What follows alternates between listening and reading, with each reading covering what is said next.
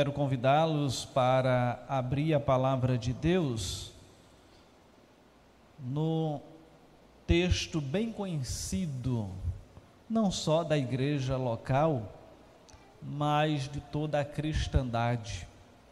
Muitos, inclusive, têm o verso primeiro estampado em suas casas, camisetas, adesivos, chaveiros, etc. É o Salmo 23. Livro dos Salmos, o de número 20, 23.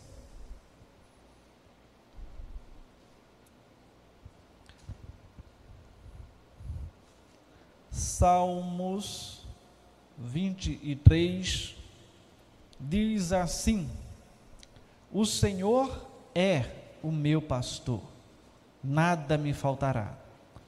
Ele me faz repousar em pastos verdejantes. Leva-me para junto das águas de descanso. Refrigera-me a alma. Guia-me pelas veredas da justiça, por amor do seu nome. Ainda que eu ande pelo vale da sombra da morte, não temerei mal nenhum, porque tu estás comigo o teu bordão e o teu cajado me consolam. Preparas-me uma mesa na presença dos meus adversários. Unges-me a cabeça com óleo, o meu cálice transborda. Bondade e misericórdia certamente me seguirão todos os dias da minha vida e habitarei na casa do Senhor para todo o sempre. Oremos.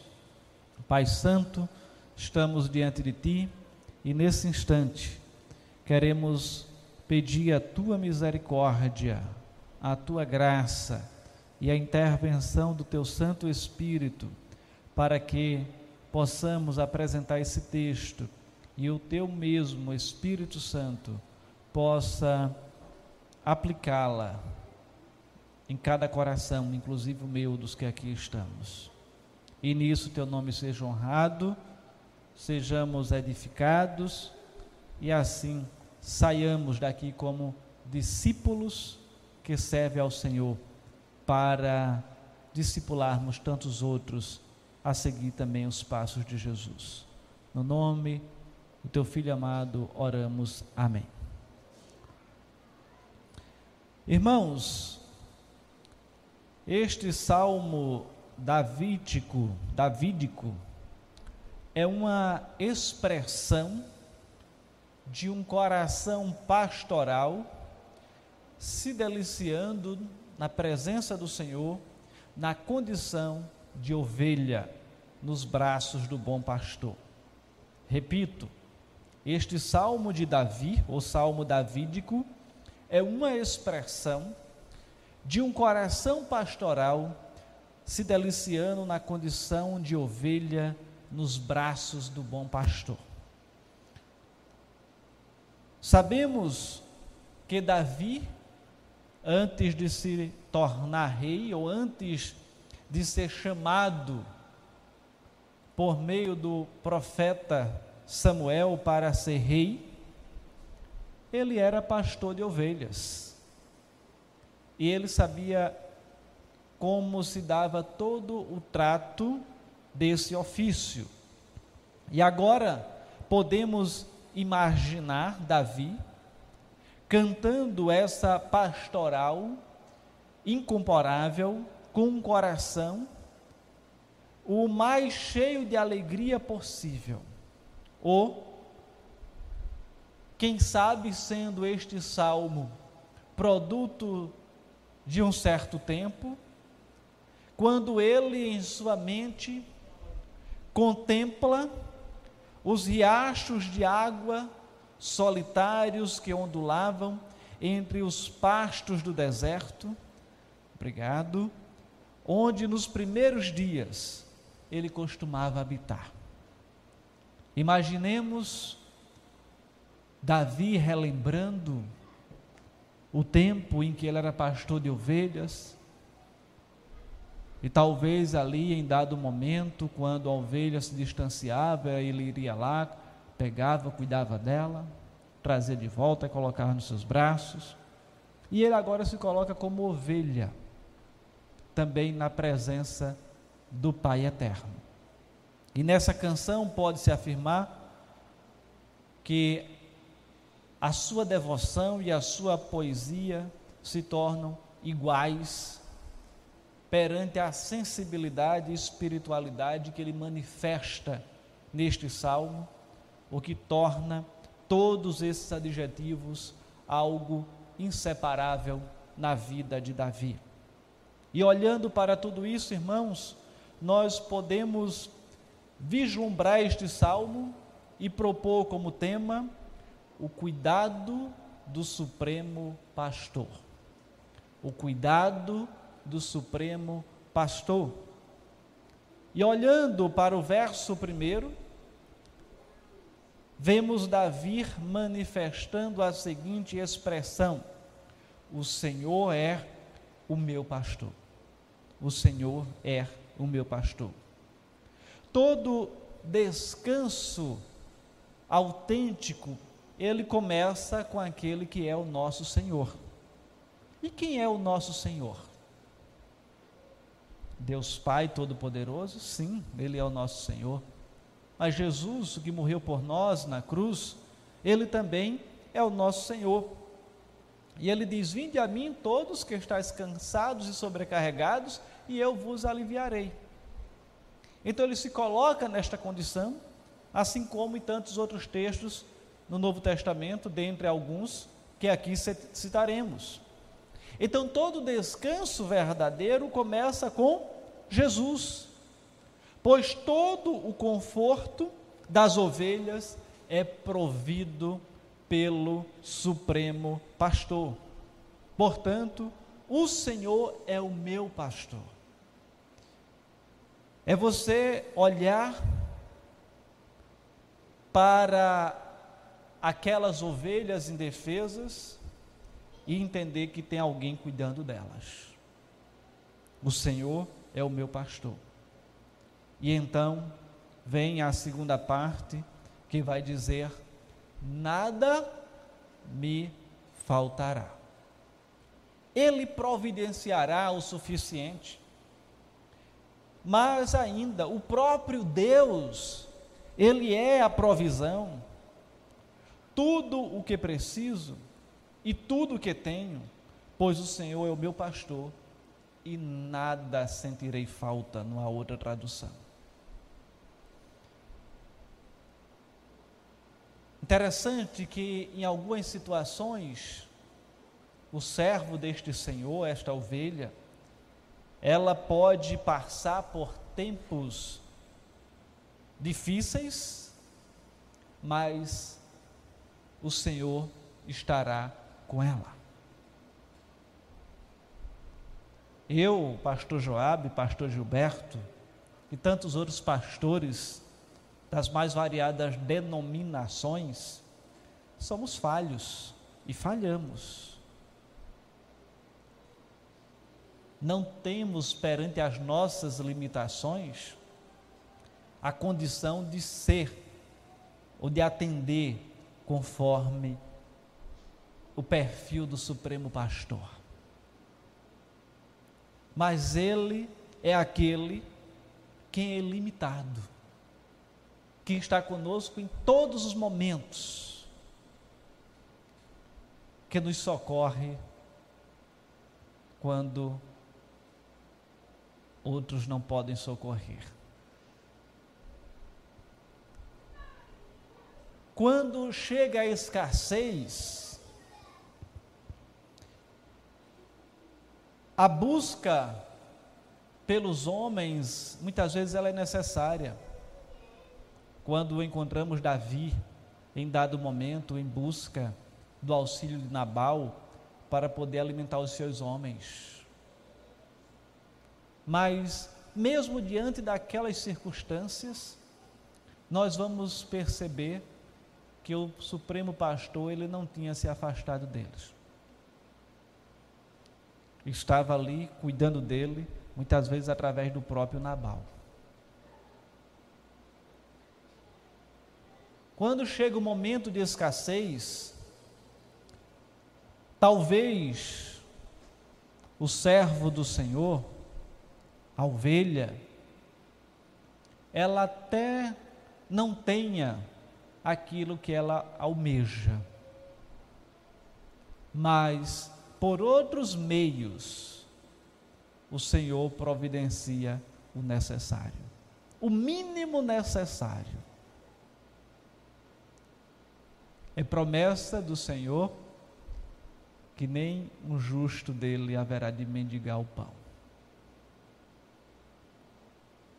Quantas vezes na família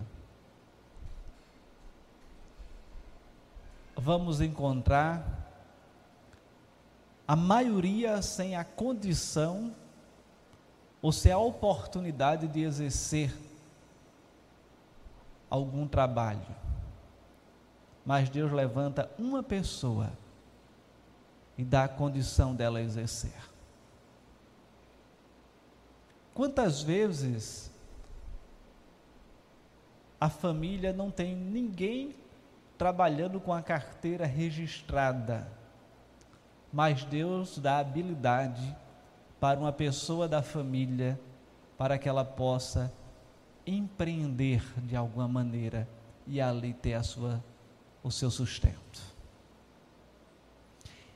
Então, em tudo isso, a gente vê Deus como supremo pastor, ele providenciando as condições. E é por isso que o texto então nos diz: O Senhor é meu pastor e nada me faltará. O nada é o mínimo necessário, da perspectiva física, da perspectiva humana. Mas de outra perspectiva, Ele é o nosso tudo porque Ele é aquele que nos preenche de maneira permanente. Porque no dia a dia nós almejamos tantas coisas. Ah, eu almejo possuir um, um celular.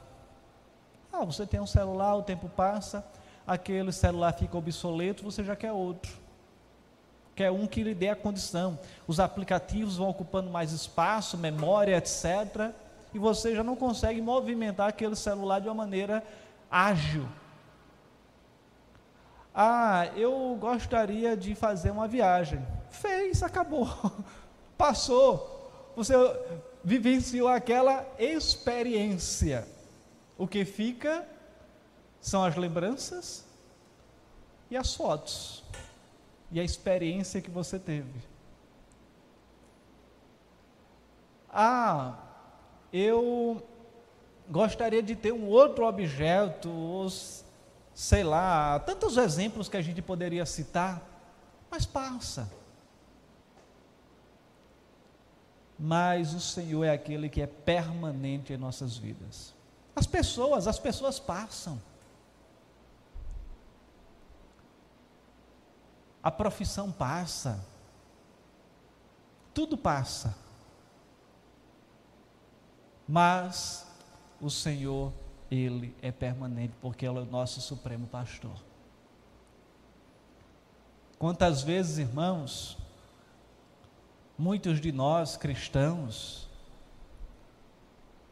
estamos no nosso dia a dia brigando por causa de da política partidária. Lógico que tem os princípios bíblicos que precisam ser defendidos, sim. Mas o façamos isso mediante um debate saudável. E não com rixas, ficando raivoso com A ou com B, denegrindo a imagem de A, B, você devemos fazer, defender os princípios bíblicos de maneira apropriada e tendo todo respeito para com o outro. Mas isso passa também. Chegar um dia, ah, direita, esquerda, meio termo, tudo isso vai passar. Mas o Senhor não passa, ele permanece. O Supremo Pastor, ele permanece conosco. E o que é que esse Supremo Pastor faz? Verso 2: Ele me faz repousar em pastos verdejantes.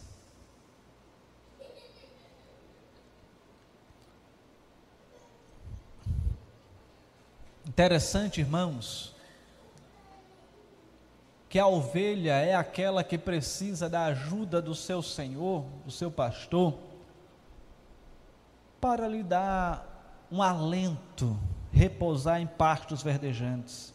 Ele me faz deitar em pastos verdejantes. Sim,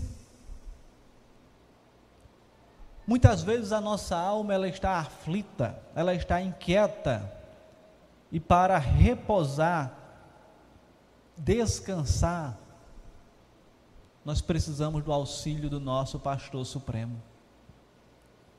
É aquele que em dado momento invade a nossa alma com a paz tão grandiosa, enquanto que estamos em meio a grande tribulação. Mas o Senhor está nos dando essa paz. Aí tem aquela canção que eu vou cantar agora.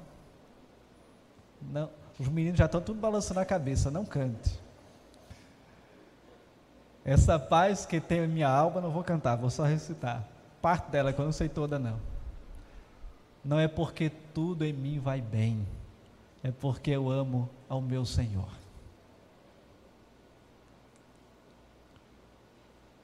E assim, irmãos, o resto da minha alma ela precisa descansar, ou a minha alma nela precisa descansar em Deus, no pasto verdejante que Ele providencia.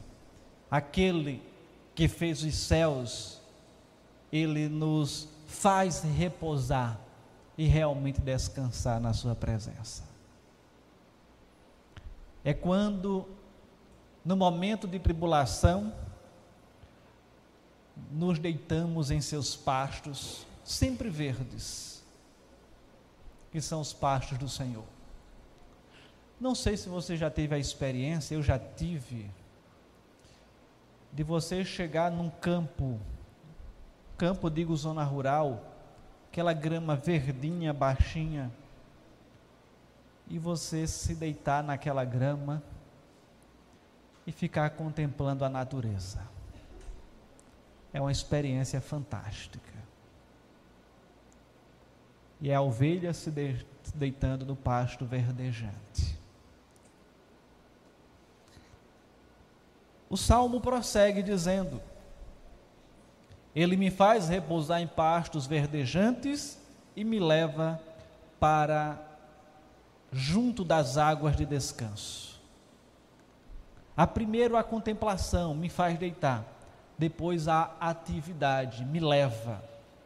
Também há progresso e há provisão para o nosso avanço no caminho como ovelha. Ele me leva às águas da quietude, não, a, não pelas correntes turbulentas, nem pelo lugar conflituoso mas para aquelas águas tranquilas.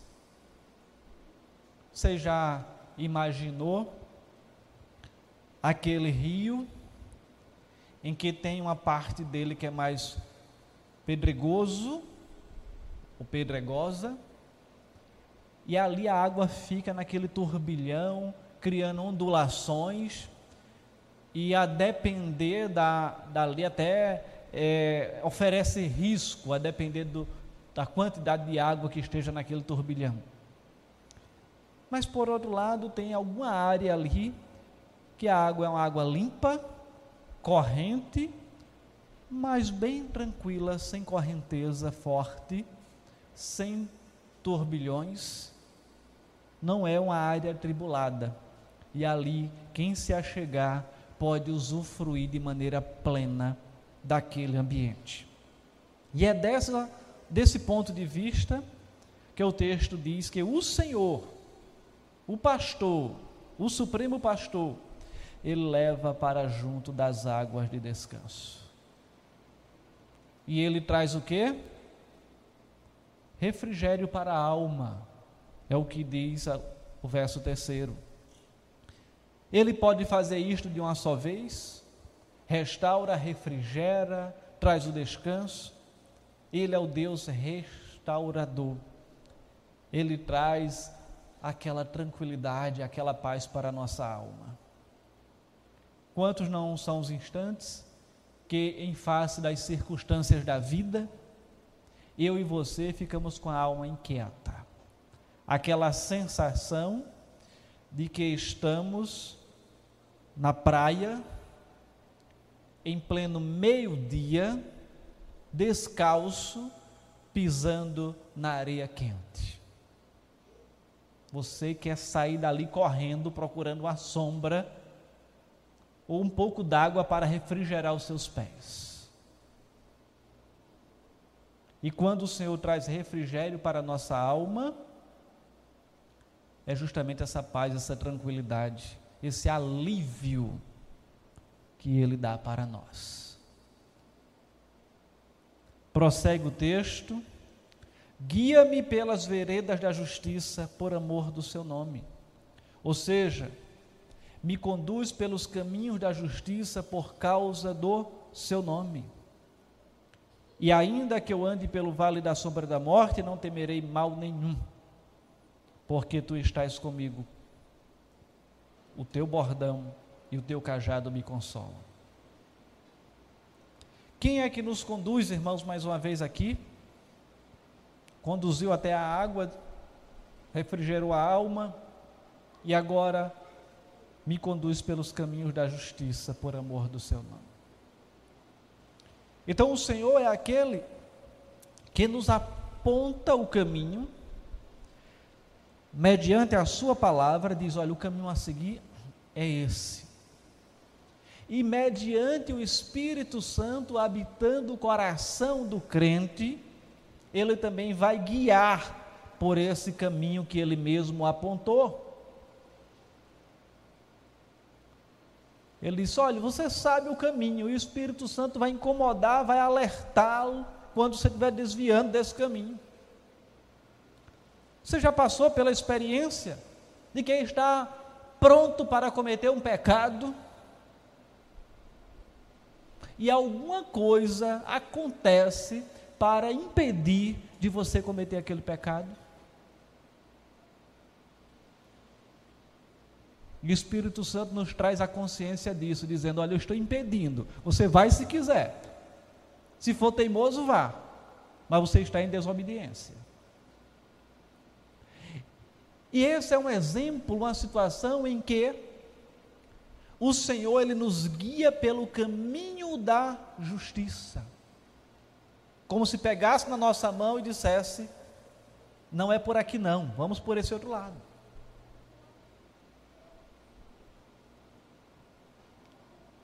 E desta forma, mesmo que o Senhor nos direcione para ir por um caminho difícil, é necessário entender que existe a promessa de que Ele estará conosco todos os dias até a consumação do século.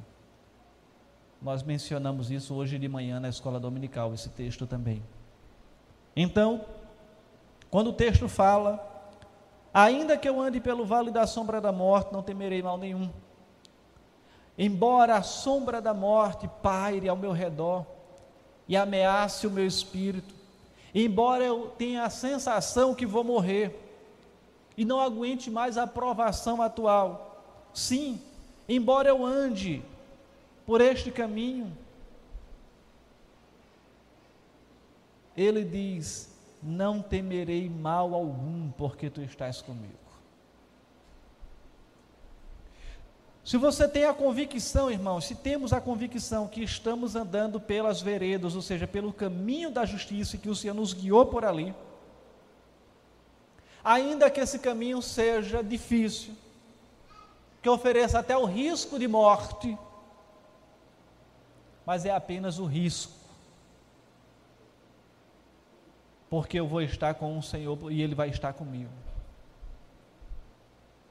E mesmo que tenha morte física, mas não tenha morte espiritual. Porque o Senhor já nos livrou da morte espiritual pelo sacrifício de Jesus Cristo lá na cruz.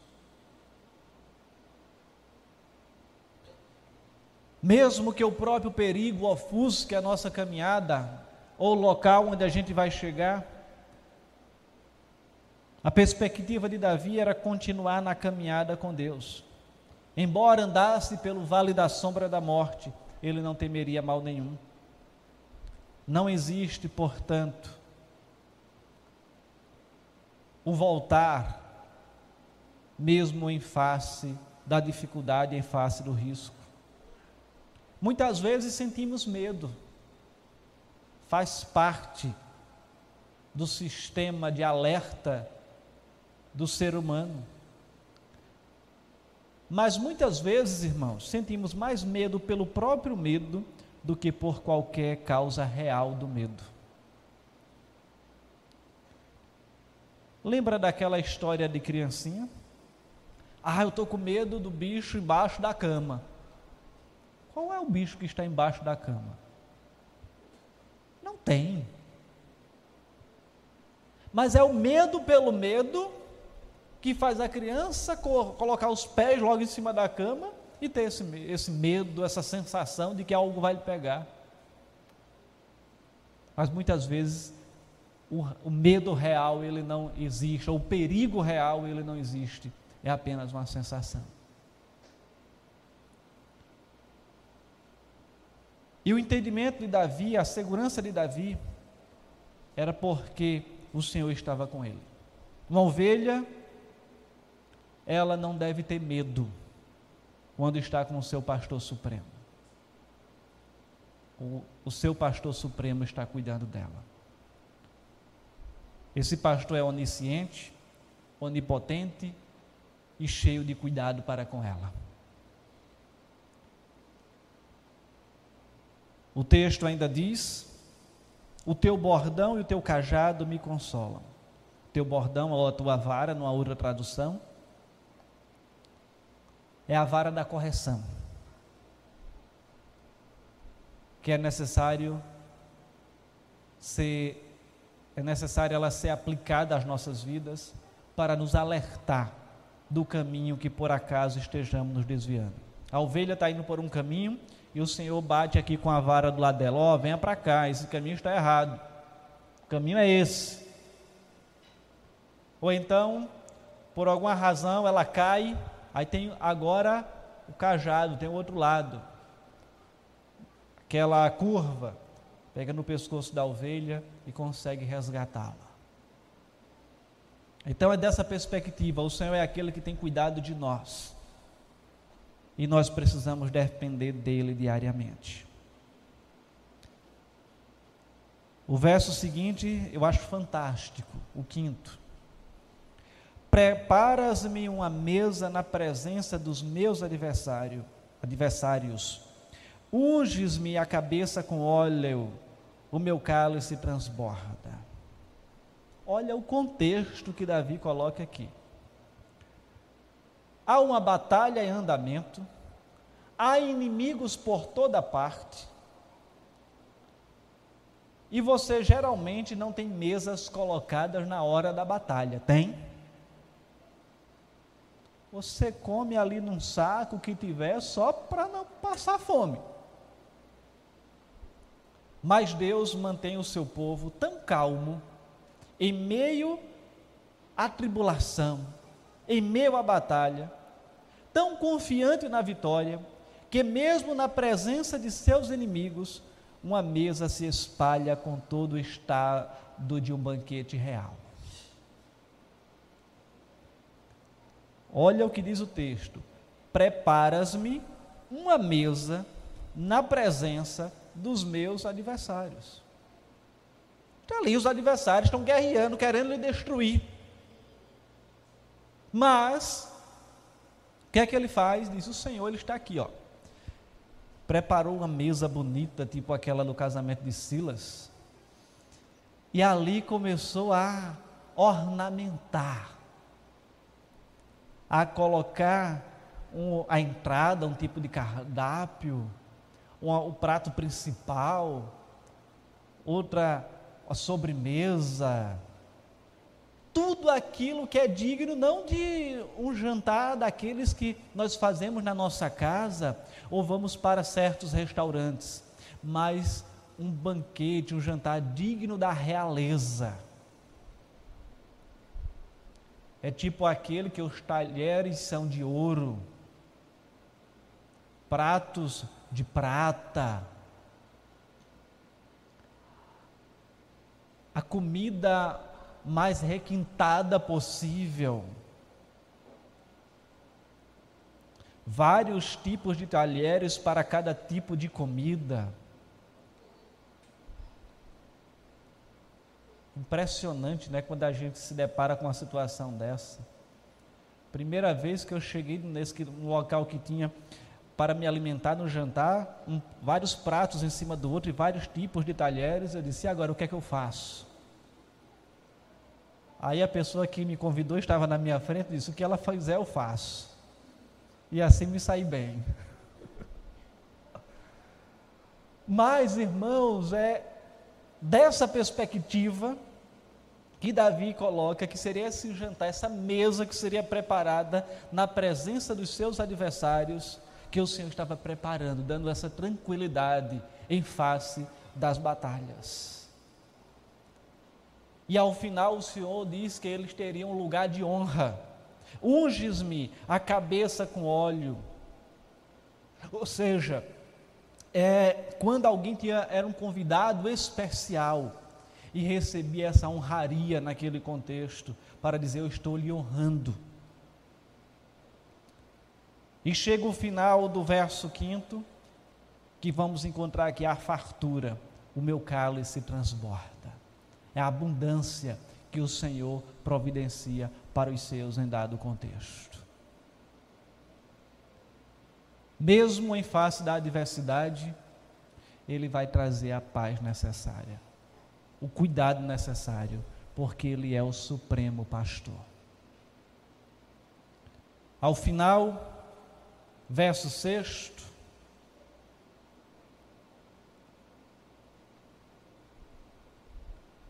Diz assim: bondade e misericórdia certamente me seguirão todos os dias da minha vida, e habitarei na casa do Senhor para todo sempre. Um determinado pregador já disse que aqui está um príncipe do sangue real do céu com a presença de dois guarda-costas, a bondade e a misericórdia que ficam bem atrás dele. Se não me falha a memória, isso foi usado por, pelo príncipe dos pregadores, Spurgeon.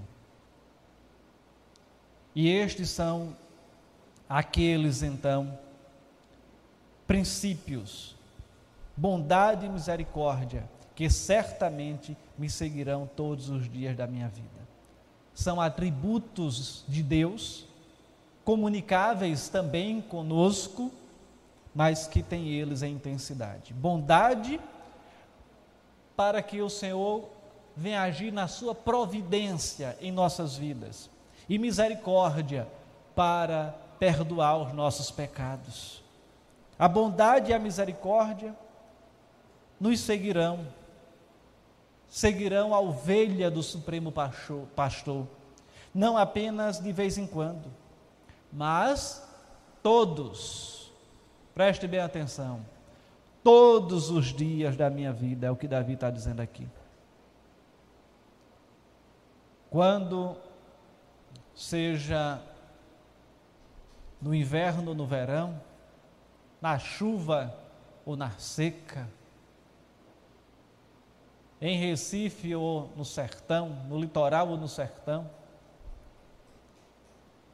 Em qualquer lugar, irmãos, e em qualquer dia, e em todos os dias, a bondade e a misericórdia do Senhor, ela segue a ovelha do Supremo Pastor. E ao final, Davi tinha uma convicção: habitarei na casa do Senhor para todo sempre. Era a certeza de salvação que ele tinha. Era a certeza de que Deus era o seu Senhor e que após a sua morte ele sabia para onde ia. Davi não tinha aquela dúvida. Se Deus quiser, Ele me coloque em um bom lugar. Não, ele tinha convicção e sabia para onde ia. E todos nós temos que ter essa convicção. A convicção é: se eu morrer hoje, agora, eu sei para onde eu vou? A gente precisa ter essa convicção que em Cristo Jesus nós vamos morar com Ele na morada eterna, celestial, porque habitaremos na casa do Senhor para todo sempre. Mesmo enquanto estiver aqui neste mundo, nós não seremos mais um estranho, seja aqueles que creem em Cristo, ou um convidado, mas como uma criança na casa, habitando com Deus, e pouco a pouco se sentindo mais amplo nesta casa, ou mais à vontade nesta casa, dizendo: habitarei nesta casa para todo sempre. E assim, irmãos, nós somos desafiados a sermos ovelha do Supremo Pastor, a confiarmos nele, a repousarmos nos seus pastos verdejantes a nos deixarmos ser levados para junto das águas de descanso, refrigerando a alma mediante a sua providência. E mesmo no vale da sombra da morte, mesmo nos momentos mais difíceis da nossa existência, não temer por onde o Senhor tem nos enviado, porque são caminhos de justiça entender que Ele está conosco todos os dias. E que mesmo nos momentos em que a gente tenta, pela nossa fraqueza, ir para um lado ou para o outro, ou quando caímos, o Senhor, e quando estamos nos desviando, Ele com a vara deles, olha, por aqui, minha ovelha, esse é o caminho para a ovelha. Se não for ovelha, a história é outra. Caí, vou sustentá-lo, vou levantá-lo. E mesmo nos momentos de maiores tribulação, ou maiores tribulações, o Senhor prepara um lugar especial, um espaço especial para aqueles que são os seus servos. pode não ser talvez o local que a gente gostaria de estar, mas é o local que o Senhor sabe que precisaríamos estar para cumprir a vontade dEle.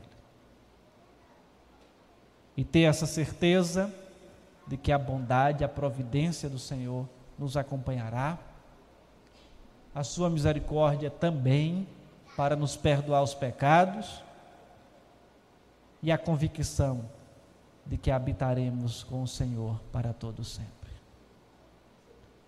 Que o Senhor nos abençoe, seja gracioso para conosco e nos dê a condição de continuarmos meditando durante esta semana nestas palavras, neste salmo que estudamos nesta noite.